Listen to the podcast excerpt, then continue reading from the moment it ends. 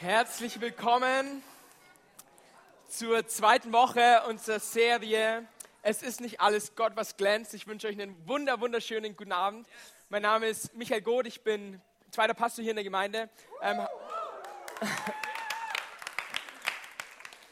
hauptsächlich für die Kleingruppen verantwortlich. Und weil es nicht um mich geht, sondern um Jesus, will ich jetzt ähm, am Anfang, bevor wir loslegen, nochmal, dass wir gemeinsam beten. Jesus, mein Gott, ich, ich, ich preise deinen Namen und ich danke dir für, für den heutigen Tag, für die vergangene Woche, Herr. Aber ich danke dir, dass wir jetzt auch eine Zeit haben dürfen, wo wir unsere Herzen aufmachen und wo wir bereit sein dürfen zu empfangen und zu hören, Herr. Wir wollen, wir wollen auch unsere Ohren aufmachen. Wir wollen dich so fragen, sprich zu uns und, und, und sag uns, was du uns sagen möchtest. Wir wollen empfangen von dir, weil wir wissen, dass du der, der Geber der guten Gaben bist. Vater, wir kommen zu dir und wir danken dir für das, was du heute für uns bereithältst. In Jesu Namen. Amen. Amen. Ey, super, dass ihr da seid heute Abend. Ähm, es gibt keinen besseren Ort, wo ihr Sonntagsabend sein könntet, als hier in der 7K-Straße 18, um gemeinsam mit uns allen Gottesdienst zu feiern. Wir, wir haben letzte Woche mit einer neuen Serie angefangen. Es ist nicht alles Gott, was glänzt. Und der Grund oder diese Serie, die baut eigentlich auf einer anderen Serie auf, die wir die Wochen davor hatten. Und es waren ähm, die vier Versprechen, die uns Gott vor Grundlegung der Welt ähm, gegeben hat und, und heute auch noch gibt. Wenn du die Serie nicht gehört hast, dann möchte ich dich ermutigen, geh ins Internet ecclesianürnberg.de und lad dir die, die einzelnen Teile runter und hör da nochmal rein, weil es wichtige Grundsätze sind, zu verstehen, wer Gott ist und was er für dein Leben bereithält. Und die Serie baut konkret auf dem zweiten Versprechen auf und das ist, dass Gott uns befreien möchte, dich und mich befreien möchte. Aber diesem zweiten Versprechen, und darüber werden wir jetzt auch gleich gleich äh, reden. Diesem zweiten Versprechen geht das erste Versprechen voraus. Und das erste Versprechen ist, dass Gott dich erretten möchte. Okay, du denkst dir jetzt, ja, von was will er mich erretten? Ich, äh, keine Ahnung, was das bedeutet. Es ist so, dass Gott die Beziehung zwischen dir und ihm wiederherstellen möchte. Es ist so, dass wir, ja, dass wir äh, durch diese Welt gehen und oft so abgelenkt sind und, und, und, gar nicht, und gar nicht realisieren, dass es in dieser Welt einen, einen Gott gibt, einen Schöpfer gibt, der dich geschaffen hat und der sich sehnlichst wünscht, eine Beziehung mit dir zu haben, der sich sehnlichst wünscht, dass es dir gut geht, der einen Plan für dein Leben hat und der, der einfach möchte, dass all das Gute, was er auch in dein Leben gelegt hat, dass das in Erfüllung kommt. Und deswegen will er dich erretten. Er will dich von Lasten befreien. Er will dir die Schuld abnehmen. Wir können uns das so vorstellen, dass wir alle rumlaufen mit einem, mit einem Rucksack voll mit Steinen, mit einem Rucksack Steine, die uns nach unten drücken, Lasten, Sorgen, was es ist, was du in deinem Leben hast. Und Gott möchte kommen und er will dich von diesem Rucksack befreien. Er will dich erretten, er will diese Beziehung mit dir wiederherstellen und er will dich befreien. Er will dir diese Lasten nehmen von deinen Schultern, weil er dich liebt von ganzem Herzen. Und dieser Schritt, ähm, er beinhaltet viele, viele verschiedene Dinge, von denen wir befreit werden müssen. Und wir wollen uns konkret drei ansehen, die die Bibel uns aufzeigt, die schon auch von Grundlegung der Welt sozusagen bestehen. Und da lasst uns mal zusammen in Gottes Wort gucken. In den ersten Johannesbrief in Kapitel 2, da lesen wir von diesen drei Dingen. Denn nichts von dem, was die Welt kennzeichnet, kommt vom Vater. Ob es die Gier des Fleisches ist, begehrliche Blicke oder Prahlen mit Macht und Besitz. All das hat seinen Ursprung in dieser Welt. Und wenn wir uns die Bibel mal angucken, sowohl im Alten Testament, also die Zeit vor Jesus, als auch im Neuen Testament, also die Zeit während Jesus und auch, auch nach Jesus, wo die Bibel uns von berichtet, tauchen immer wieder ähm, drei Götzen auf, drei, drei Götter auf, von, von, denen Gottes Wort spricht, die im Zusammenhang mit diesen drei Dingen stehen, die hier nochmal farblich hervorgehoben sind. Und deswegen ging es letzte Woche, und auch da, wenn du die Predigt nicht gehört hast, möchte ich dich nochmal ermutigen, sie runterzuladen und sie dir anzuhören. Letzte Woche ging es um den richtigen Umgang mit unserer Zeit und auch mit unserem Besitz. Nächste Woche wird es um den richtigen Umgang mit unserer Sexualität gehen. Und heute werde ich mit uns über den richtigen Umgang mit Geld sprechen. Und wir wollen uns drei Wochen lang eben diese Einflüsse der Götzen auf unser Leben angucken, dieser, dieser Versuchungen und dabei werden wir feststellen, dass der anfängliche Glanz, also das, was sie uns versprechen, das, was sie uns Gutes tun wollen, dass es nur eine Fassade ist, so kann man sich vorstellen, vielleicht so Blattgold hinter dieser Statue, die wir gesehen, oder auf dieser Statue, die wir gesehen haben, und dahinter verbirgt sich kalter, harter Stein, der dir am Ende nur Schaden bringt. es ist nicht alles Gott, was glänzt. Und vor diesen Götzen warnt uns Gott auch schon. Im, Im Alten Testament, im 5. Mose, Kapitel 6, Vers 14 lesen wir, ihr sollt nicht anderen Göttern von den Göttern der Völker, die rings um euch her sind, nachlaufen. Und das müssen wir verstehen, es sind Mächte oder Strukturen oder Systeme oder Lebensstile, wie du es auch nennen magst, in dieser Welt, die Einfluss üben auf unser Leben. Und die konträr sind zu dem, was Gott ursprünglich für dein Leben geplant hat, damit es dir gut geht. Also es geht nicht darum zu sagen, na gut, ähm, Gott ist ein Spielverderber und Gott äh, will mir das Leben vermiesen, sondern Gott hat Grundsätze, als er diese Welt geschaffen hat, hat er sich überlegt, okay, wie kann Leben am besten funktionieren? Und Davon berichtet uns die Bibel. Und wenn wir uns an diese Prinzipien halten, dann werden wir erleben, wie es uns gut geht und wie wir so einen inneren Frieden auch bekommen können. Und dann gibt es aber eben diese Dinge, diese, diese wir nennen es Götzen oder, oder anderen Götter, die versuchen, uns von den Prinzipien Gottes wegzubringen. Und am Anfang schaut es gut aus, aber im Endeffekt wird es uns nur zum Schaden. Und erst wenn wir verstehen, dass wir bewusst oder auch unbewusst diesen, diesen Götzen nachlaufen oder uns vor ihnen beugen, können wir im Endeffekt dagegen vorgehen. Und sind dann diese Götter identifiziert, wollen wir uns Gottes ursprünglichen Plan anschauen, den er für dein Leben ausgelegt hat, sodass dein Leben wirklich erfüllt sein kann und, und in Fülle sein kann.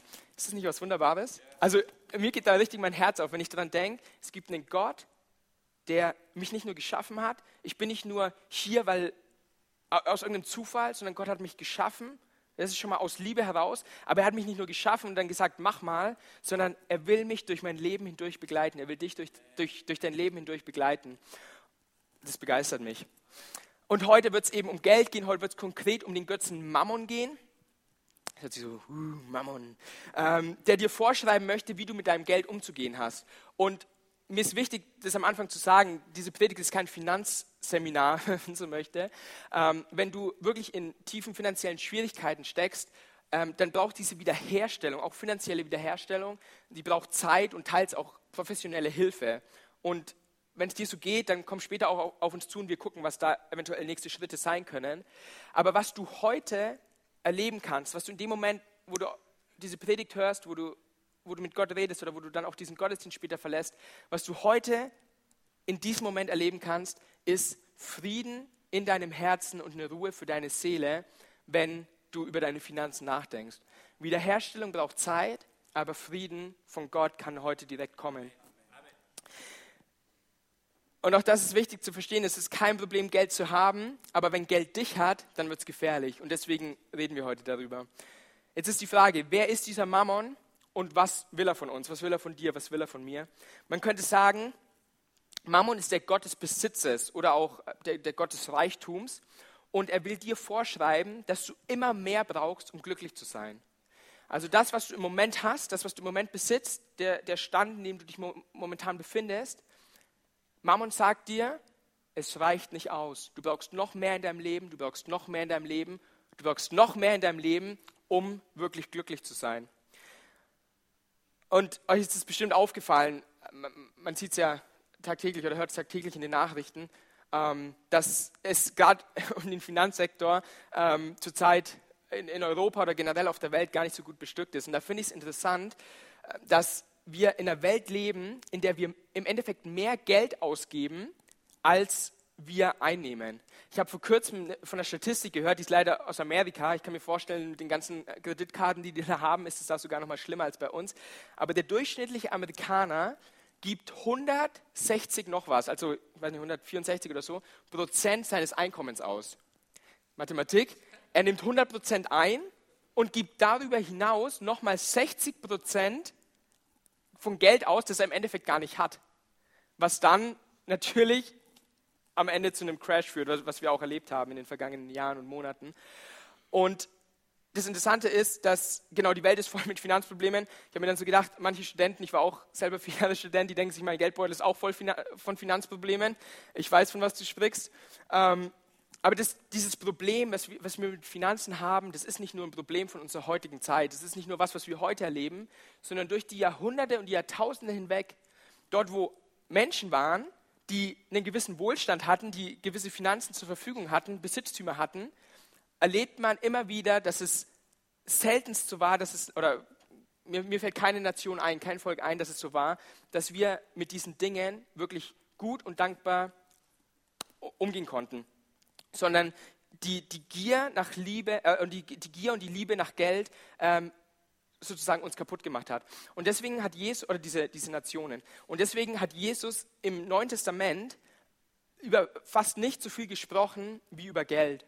Und es gibt konkret zwei Stellen, von denen wir lesen, wo, wo Jesus diesen, diesen Götzen Mammon, über diesen Götzen Mammon spricht. Das eine ist im Matthäusevangelium in Kapitel 6, aber das ist nur ein Ausschnitt ähm, aus dem, was er in, in Lukas 16 auch sagt, oder wo uns Lukas 16 davon berichtet. Und deswegen wollen wir in Lukas 16 mal gemeinsam reingucken, den Vers 13. Da steht folgendes. Ein Diener kann nicht für zwei Herren arbeiten.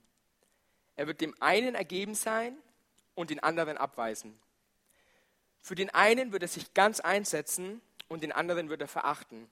Ihr könnt nicht Gott dienen und zugleich dem Mammon. Ihr könnt nicht Gott dienen und zugleich dem Mammon. Das heißt, wenn ich das so lese, geht es da mehr um mehr als um eine, nur eine Charakterhaltung. Welche Einstellung habe ich zu Geld? Sondern es geht um die Frage, welchem Herrn diene ich? Jesus sieht auf unserem Geld eine Macht liegen, die versucht, in dein Leben reinzuschleichen und dein Leben einzunehmen und mein Leben einzunehmen. Und man kann, man kann sogar so weit gehen und sagen, Geld ist nicht neutral.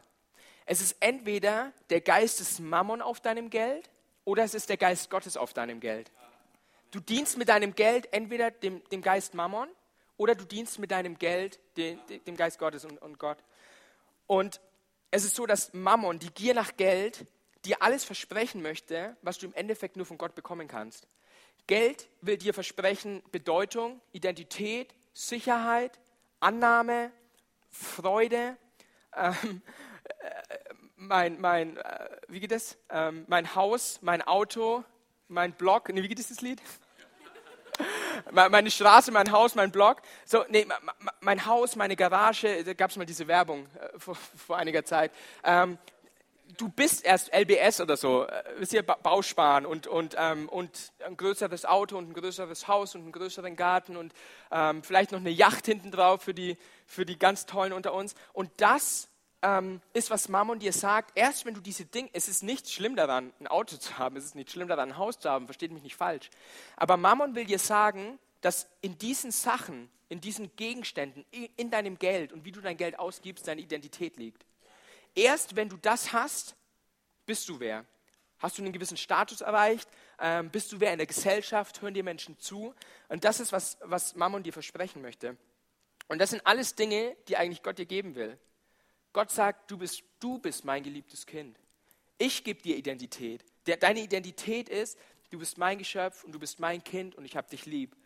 Und da ist es völlig egal, welche Zahl auf deinem Konto steht, es ist völlig egal, welche Schrottkiste vor deinem Haus steht, ähm, wenn du überhaupt ein Auto hast. Selbst wenn, du, selbst wenn du kein Auto hast, es ist völlig egal.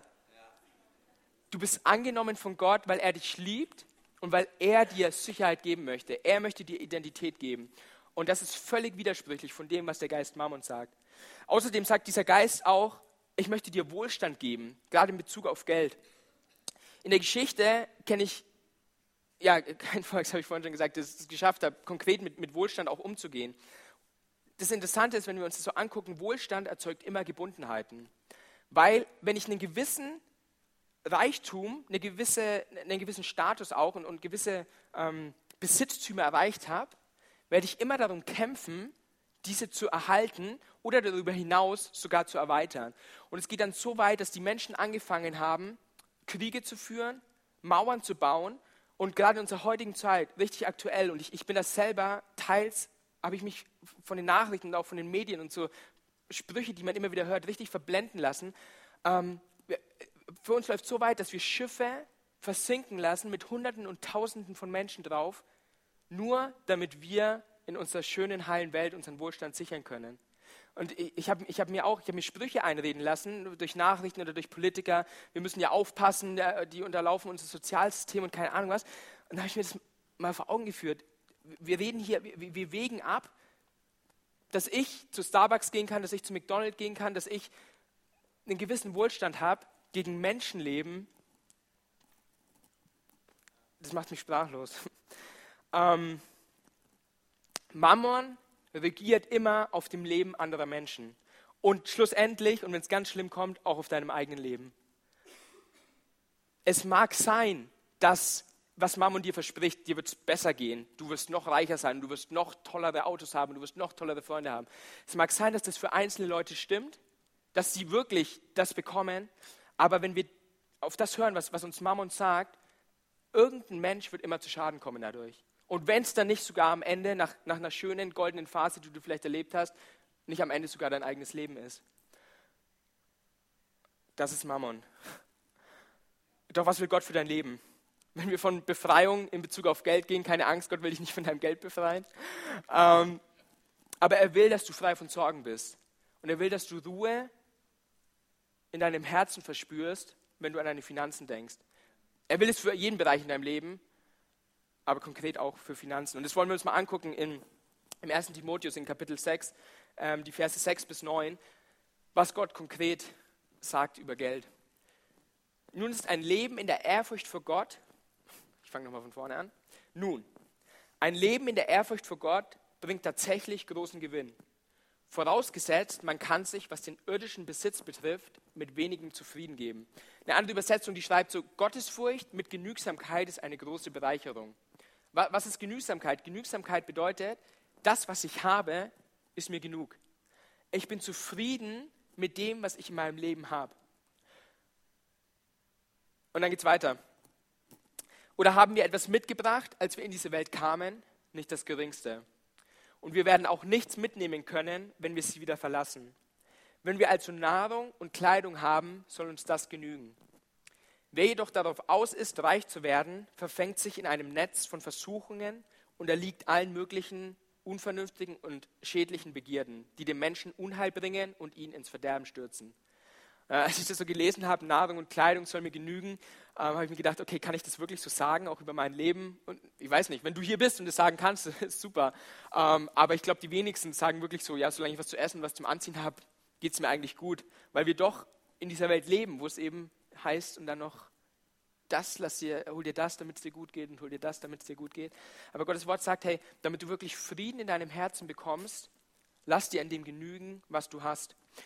Und dann sagt er, die, die reich werden wollen, und das ist ganz wichtig, den, diese Nuance zu sehen, da geht es um Streben nach Reichtum.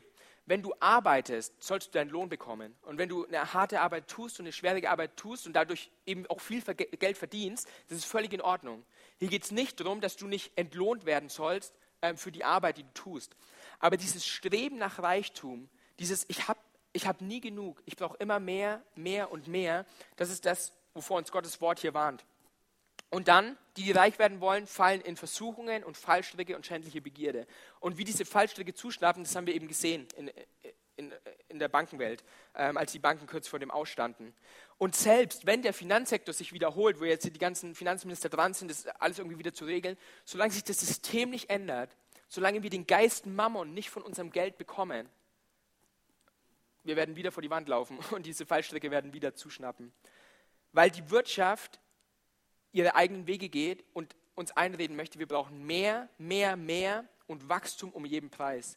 Und selbst wenn dieser Preis Menschenleben bedeutet, selbst wenn dieser Preis bedeutet, damit es mir gut geht, muss es anderen Menschen schlecht geben. Das ist das, was, was Mammon uns sagt.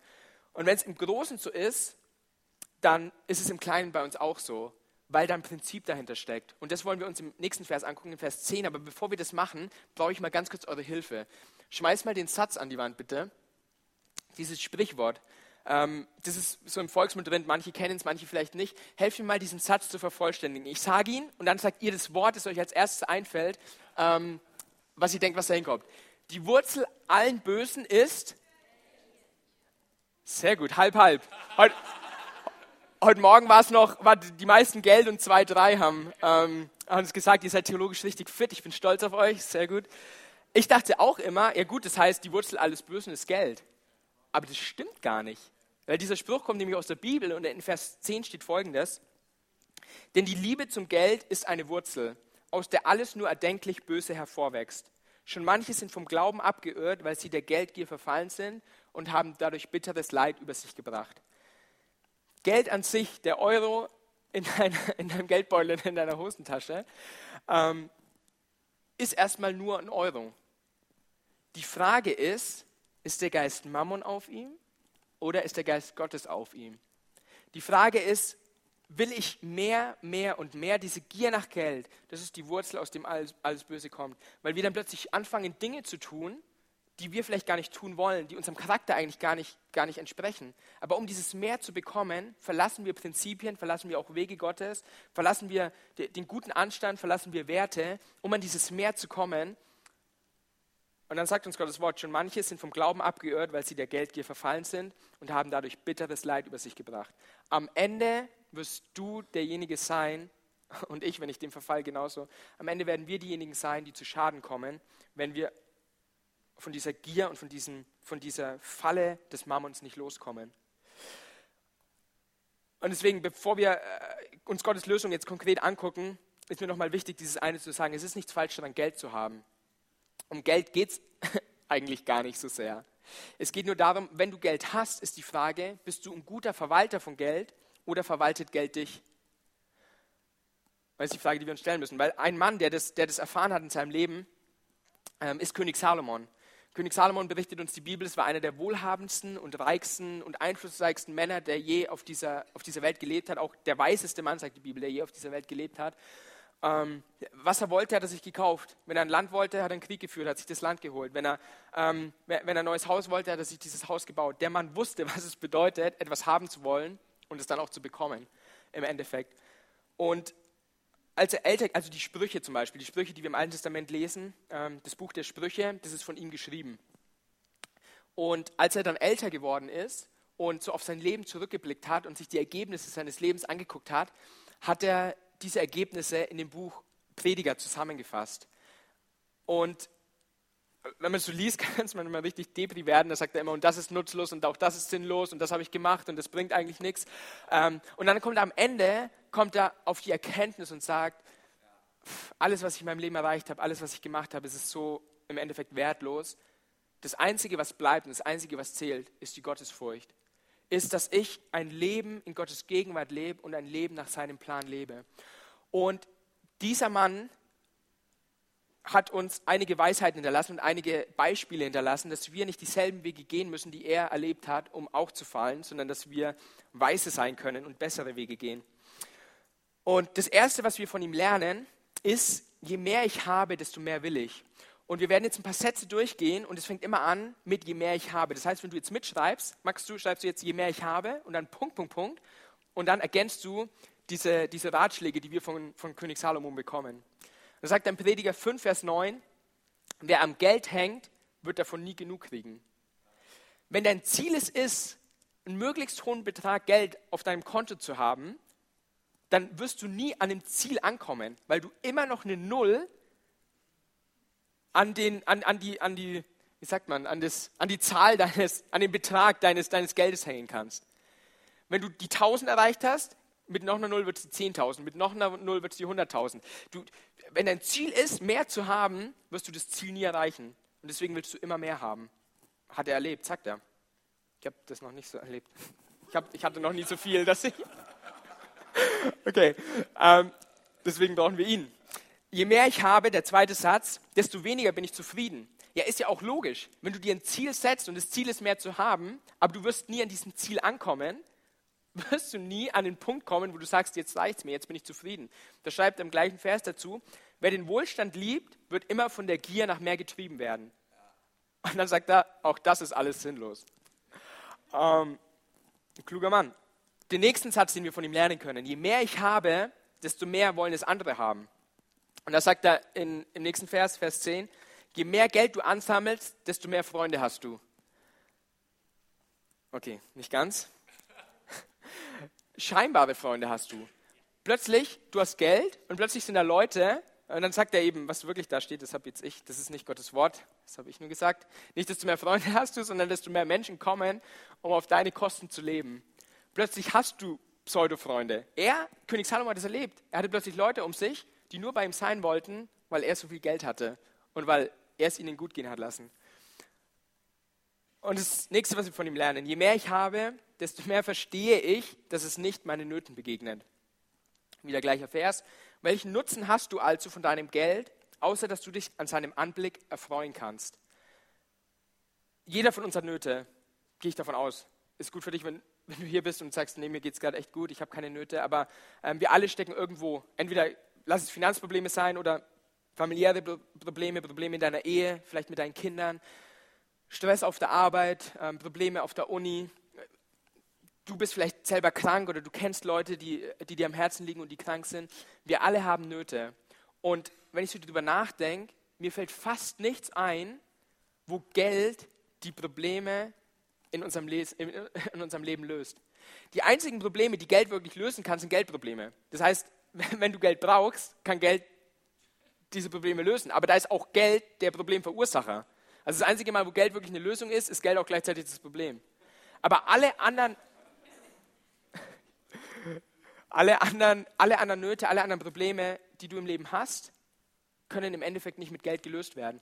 Und ich finde auch keine Stelle im, oder lass mich anders anfangen. Vielleicht kennst du die Leute oder du bist selber so einer, der sagt, äh, wenn ich jetzt im Lotto gewinnen würde, ich würde das ganze Geld spenden. Ich würde es in die Mission geben, ich würde es zu den armen Kindern geben, ich würde es in die Gemeinde geben und ich, ähm, wenn ich doch nur mal, Gott lass mich doch mal im Lotto gewinnen, damit ich das Geld weggeben kann. Ähm, erstens, ja, weiß ich nicht, ob das, ob das wirklich dann so stimmt oder ob man dann Kompromisse eingeht und sagt, na gut, so viel und den Rest behalte ich doch für mich. Aber das Zweite ist, ich kenne keine Stelle im, im, in der Bibel oder keine konkrete Stelle, auch wo Jesus sagt, dass die, dass die Lösung auf unsere Probleme Geld ist. Du musst nicht erst reich sein, um den Nöten in deinem Leben oder den Nöten in dieser Welt zu begegnen, sondern das geht auf so viele andere Art und Weisen, das wollen wir uns gleich angucken. Ähm, eher noch sagt die Bibel eben, dass Geld das Problem ist, aber Gott will es sein, der die Lösung auf deine Probleme ist. Und dann das Letzte, was wir heute von König Salomo lernen wollen, ist, je mehr ich habe, desto mehr muss ich mir Sorgen darum machen. Und das sagt er in Vers 11, der Reiche dagegen kann keinen Schlaf finden, weil sein voller Bauch ihn drückt. Manch einer denkt sich, ich bin zwar nicht reich, aber mein Bauch drückt mich trotzdem. Ähm, aber ihr versteht dieses Prinzip dahinter. Alles, was auf Reichtum, alles, wo König Salomon über Reichtum nachgedacht hat, hat er gemerkt, im Endeffekt hat es mir nur geschadet.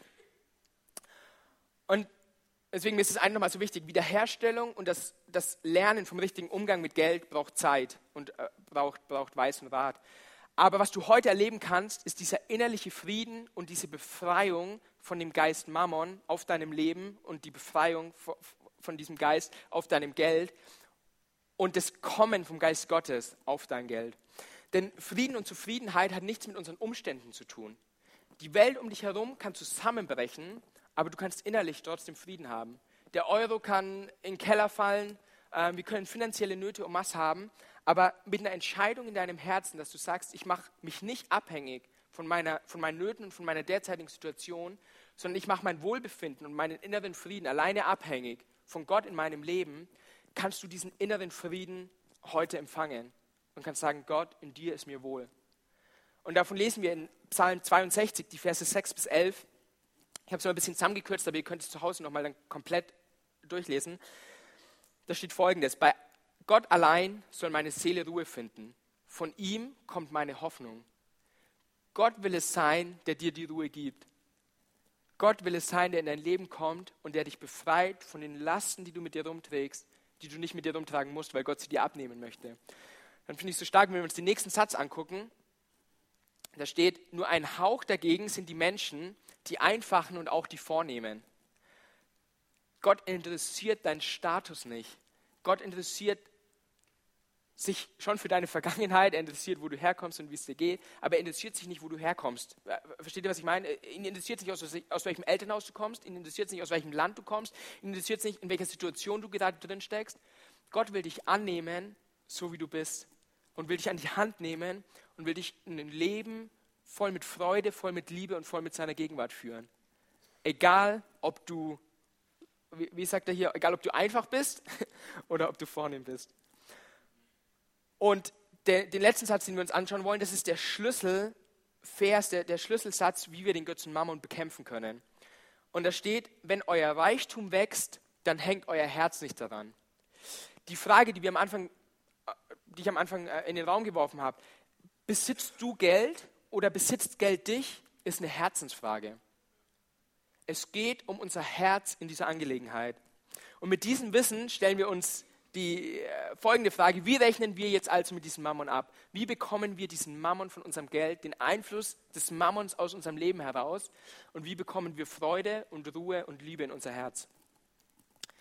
Und den ersten Punkt, ich habe drei Punkte für euch und dann sind wir für heute durch und es wird super.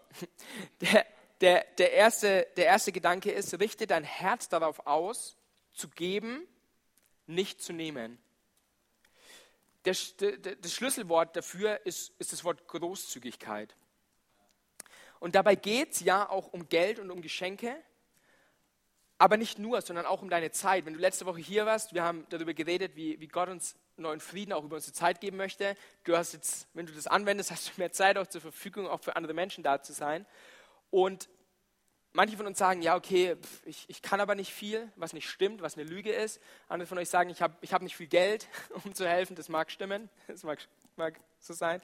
Ähm, aber wir alle haben irgendwas zu geben. Und wenn es nur ein Lächeln ist und wenn es nur ein Gebet, nur ein Gebet ist und wenn es eine, eine, eine ermutigende Hand auf der Schulter von einem Freund ist, dem es gerade nicht so gut geht, wir alle haben irgendwas zu geben.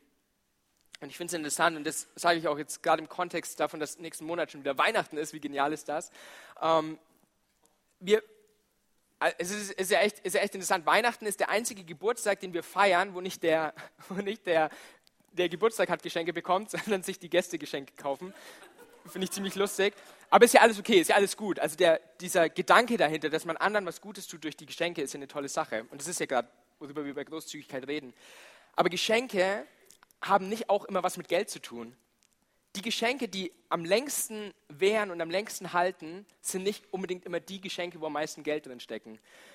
Mein Lieblingsbeispiel, mein, mein iPad oder mein Smartphone. Ähm, ich ich habe das hier, habe ich zum Beispiel, zu ich kann es mir gar nicht leisten, ich habe das zu Weihnachten geschenkt bekommen und es jetzt auch schon wieder, hat einige Monate auf dem Buckel und es wird langsam und irgendwie fehlen Funktionen und man, man ist so am Anfang war so, yes, mein Leben wird endlich besser, ich kann produktiver sein, ich habe das.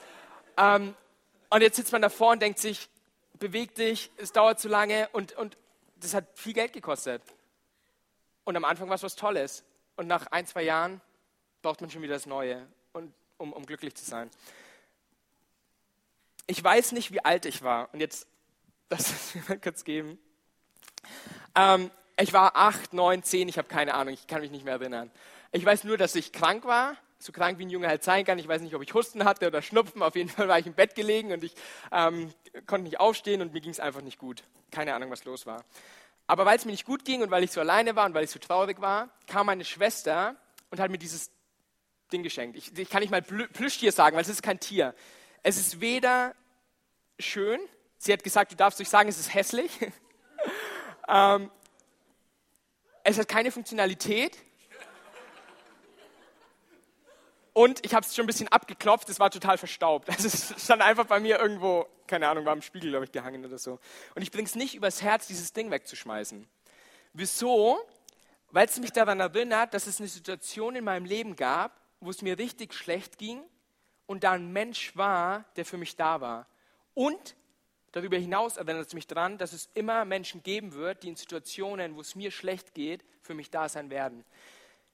Das Ding hat vielleicht damals noch eine Mark oder zwei Mark gekostet. Ich weiß es nicht. Da steckt nicht viel Geld drinnen. Und vielleicht hätte sie sich auch was Schöneres aussuchen können. ähm,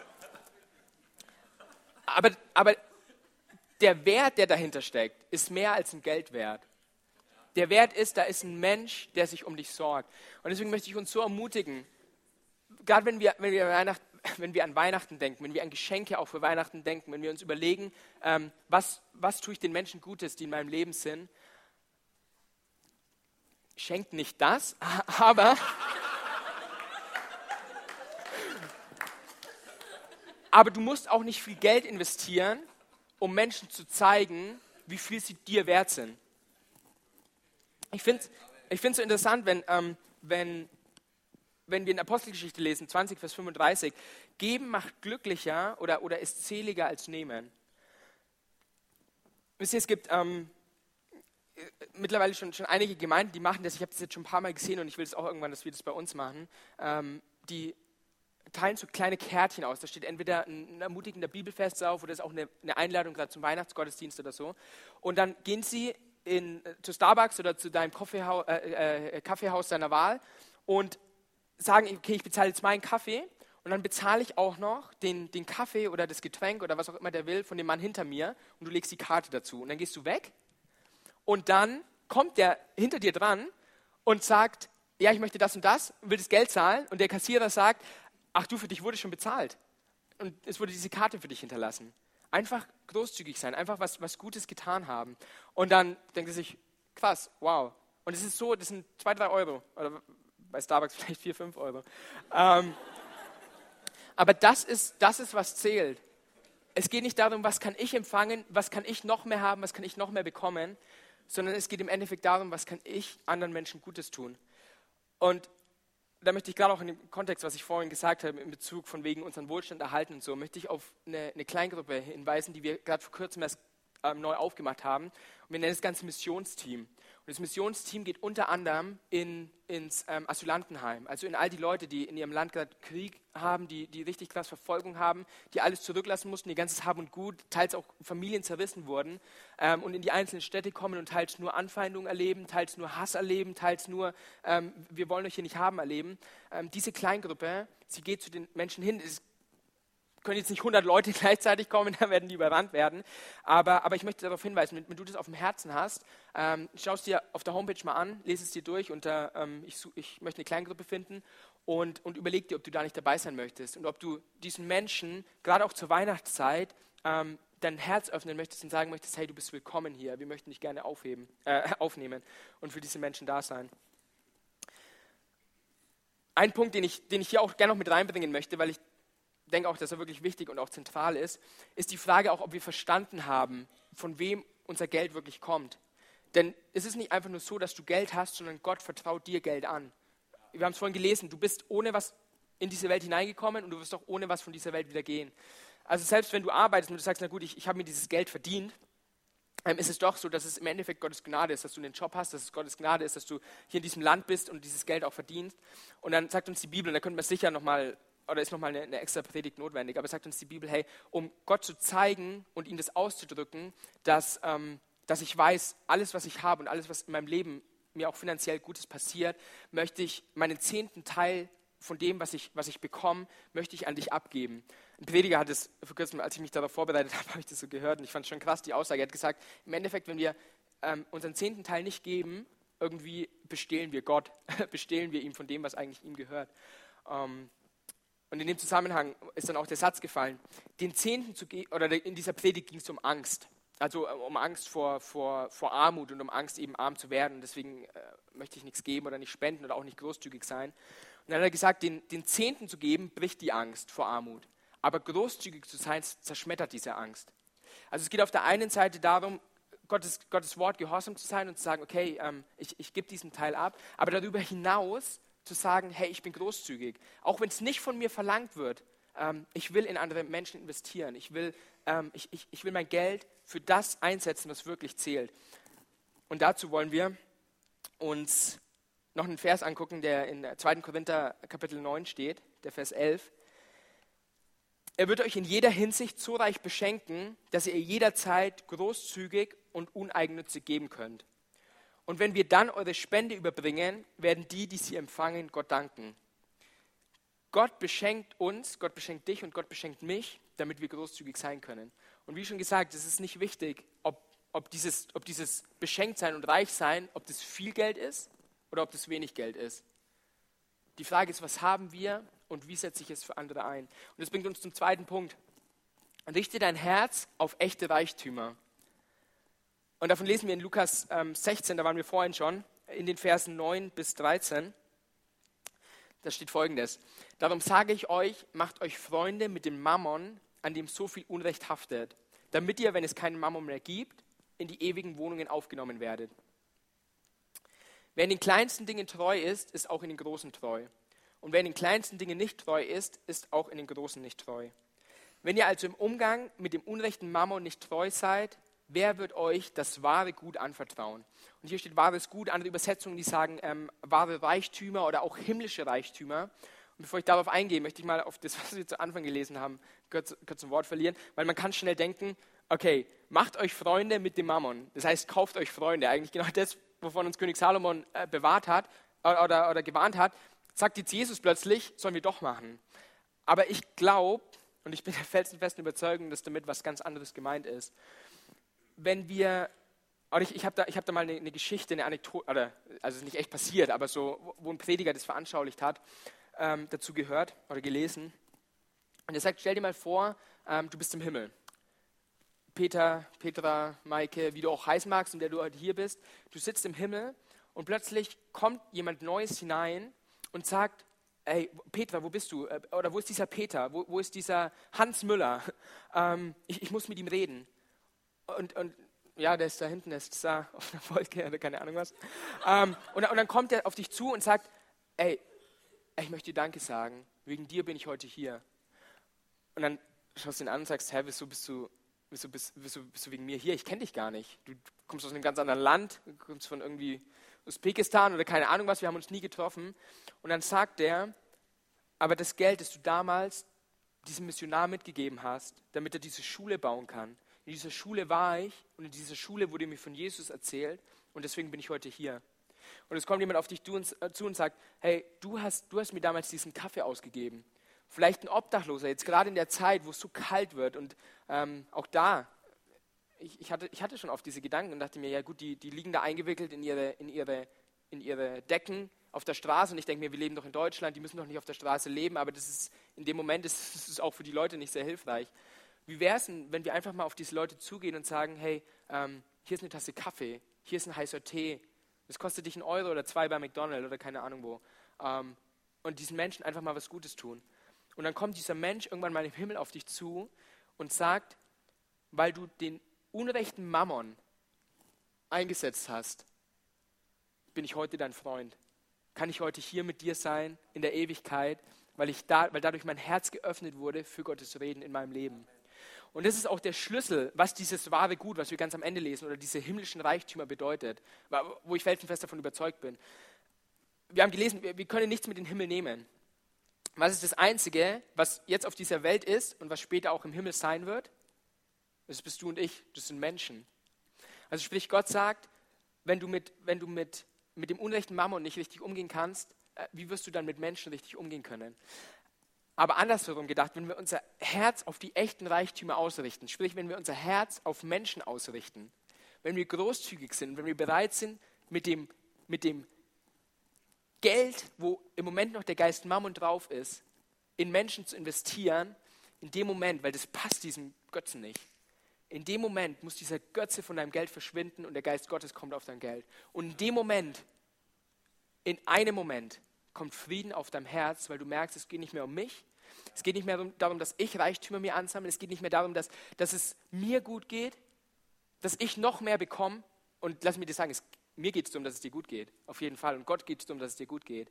Aber auf welche Kosten? Nicht auf die Kosten von anderen Menschen, sondern auf die Kosten des Mammons, dieses, dieses Geldes. Es sind Menschen, die zählen und nicht dein Geld. Ich finde es interessant, es gibt Leute, die sagen, ähm, wenn du zu Jesus kommst und wenn du dein Leben Jesus gibst, dann wirst du reich werden, also finanziell reich, dann wirst du dir, dann wirst du äh, tolle Autos fahren und äh, Amy nickt schon, das ist äh, gerade in, in, Afrika, glaube ich, das ist auch ganz stark ähm, vertreten, ähm, wo einfach Leuten, die in Armut stecken, denen es finanziell einfach nicht gut geht, ähm, ähm, ähm, wo ihnen versprochen wird, komm zu Jesus und dir, und, dir wird es gut gehen. Auf der anderen Seite gibt es auch Menschen, die sagen, wenn du Jesus annimmst, dann musst du bettelarm werden. Du, musst, du, musst, du, du darfst kein Geld haben, du darfst keinen Besitz haben. Und beides ist falsch. Äh, weil äh, es ist einfach Quatsch, weil Jesus ist für Menschen gestorben und nicht für Geld. Und wenn wir auf der einen Seite sagen, du, du wirst reich oder auf der anderen Seite sagen, du musst arm werden, dann ist der Fokus auf Geld.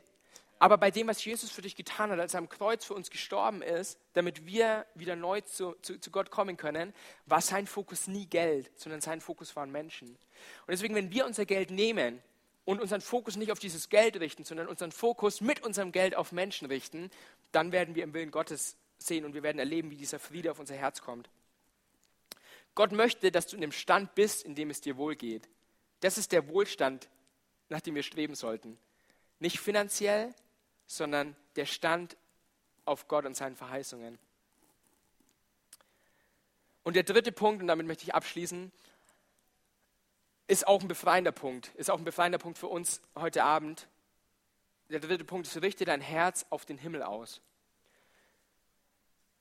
Egal in welchen Situationen du zurzeit steckst, egal wie es dir gerade geht, egal was du mit dir rumtragen musst, Jesus hat gesagt, als er von dieser Erde gegangen ist, dass er geht, um dir einen Ort vorzubereiten, einen Platz vorzubereiten, ein Haus vorzubereiten, an dem es kein Leid geben wird, an dem es kein Geschrei geben wird, an dem es keine Not, auch keine finanzielle Not mehr geben wird. Das heißt, auch egal in welcher, in welcher Lage du dich gerade befindest, es wird irgendwann, wenn wir, wenn wir bei Jesus sein werden, auch das wird ein Ende haben.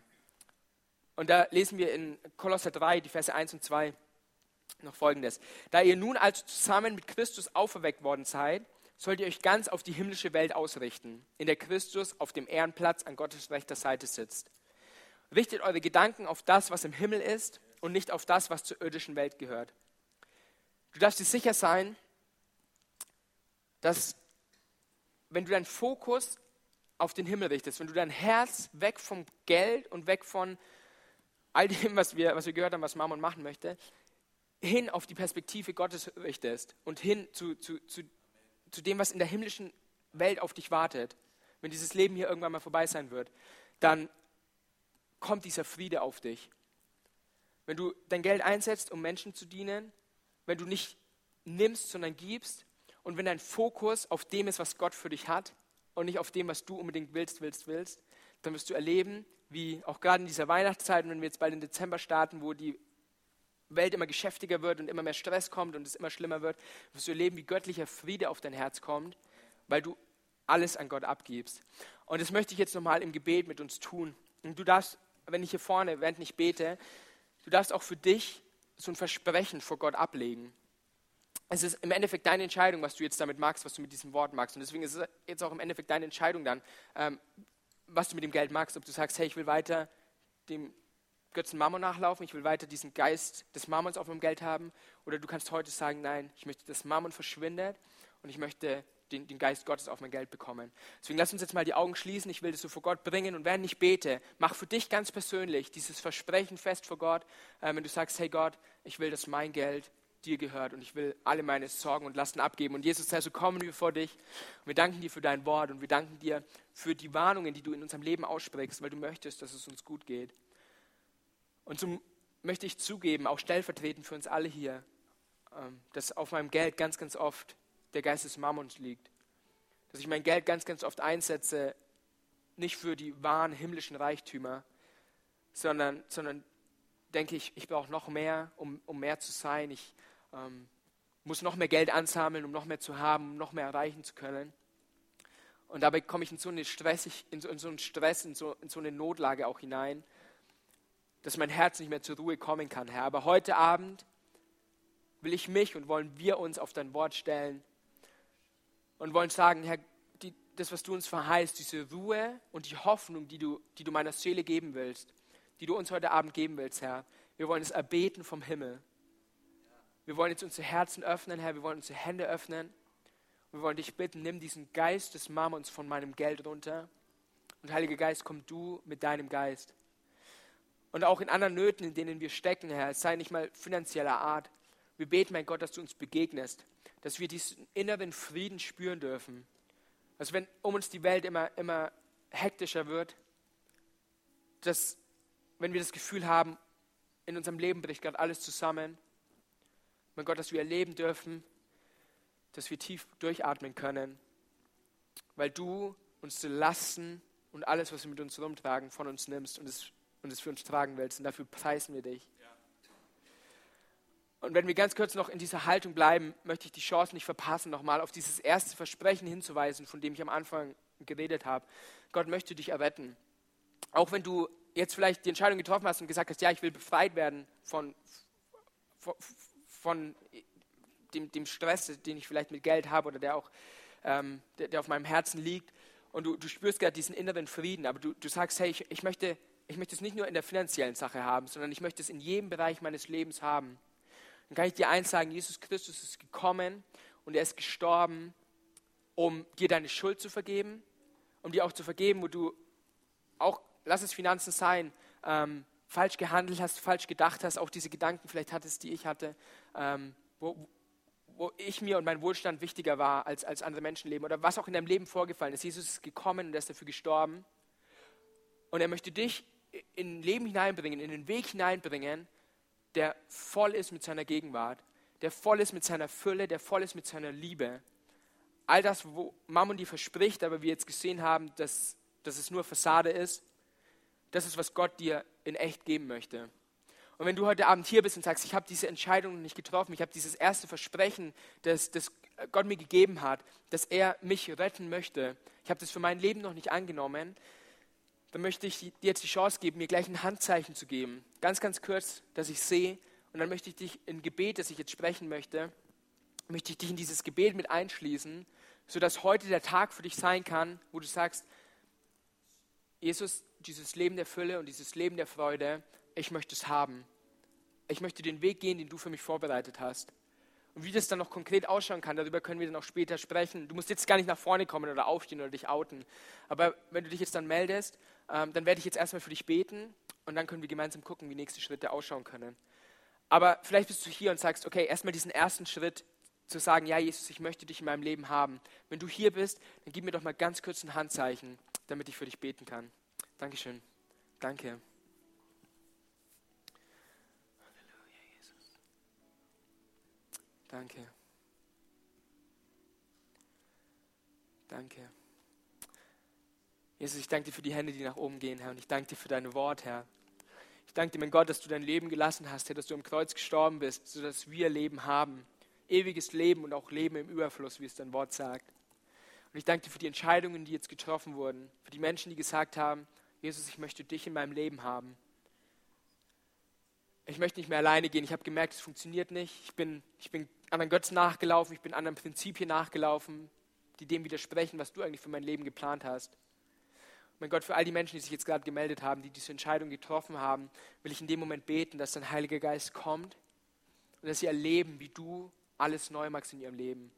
Wie sie diese Umkehr erleben, dass sie die alten Wege hinter sich lassen und, neue Leben, und das neue Leben mit dir anfangen.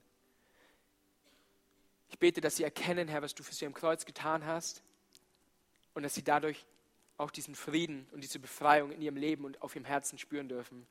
Ich möchte ihnen deine Hand geben, Herr, und ich möchte dich auch bitten, dass du die nächsten Schritte schon auslegst, dass sie erleben dürfen, wie sie in dieses Leben hineinkommen, in dieses Leben des, der Freude und der Liebe. Und dafür preise ich dich, Jesus, und dafür gebe ich dir alle Ehre. In deinem Namen. Amen.